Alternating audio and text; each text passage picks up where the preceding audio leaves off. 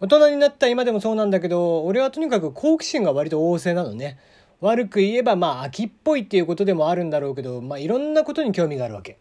で、興味が湧いたら調べたりとか、試してみたりとかしたくなって、まあ、この性分っていうのはもうほんとちっちゃい時から変わってないんだよね。今でもね、タイトルを少し変えて売ってるんだけど、小さい時、学研さんの〇〇の秘密っていうシリーズがあって、それを親父がしょっちゅう買ってきてくれてたの。宇宙の秘密とか体の秘密とか恐竜の秘密とかねいろんなのを漫画で説明するっていうシリーズがあったんだけど別に俺が欲しいって言ったわけじゃないのにそれをしょっちゅう買ってきてまあ当然ね買ってこられたら漫画だし子供だから読むでしょ？で、まあ、結構小さい時からいろんなことも知ってたし好奇心旺盛なとことか雑学好きのクイズ好きとかっていう性格も多分この頃培われてんだよね。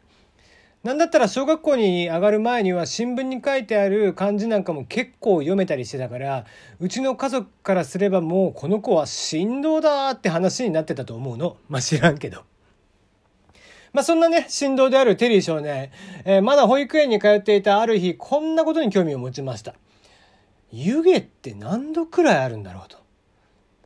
大人になった今だったら水が沸騰して湯気になってなんならその時の質量は1600倍まで膨れ上がっていて、まあ、それがね冷えて、えー、見えなくなるみたいなことって説明できんだけどテリー少年はまだその秘密シリーズで 読んだことがないものだったから知らなかったんだよね。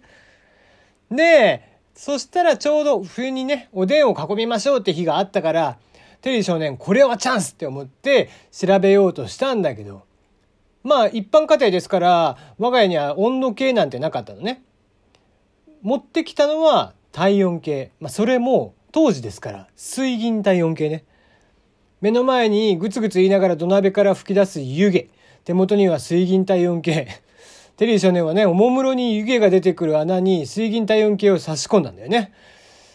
ちょうど穴もすっぽり入るくらいの大きさで、よしって思った瞬間、パキって言って。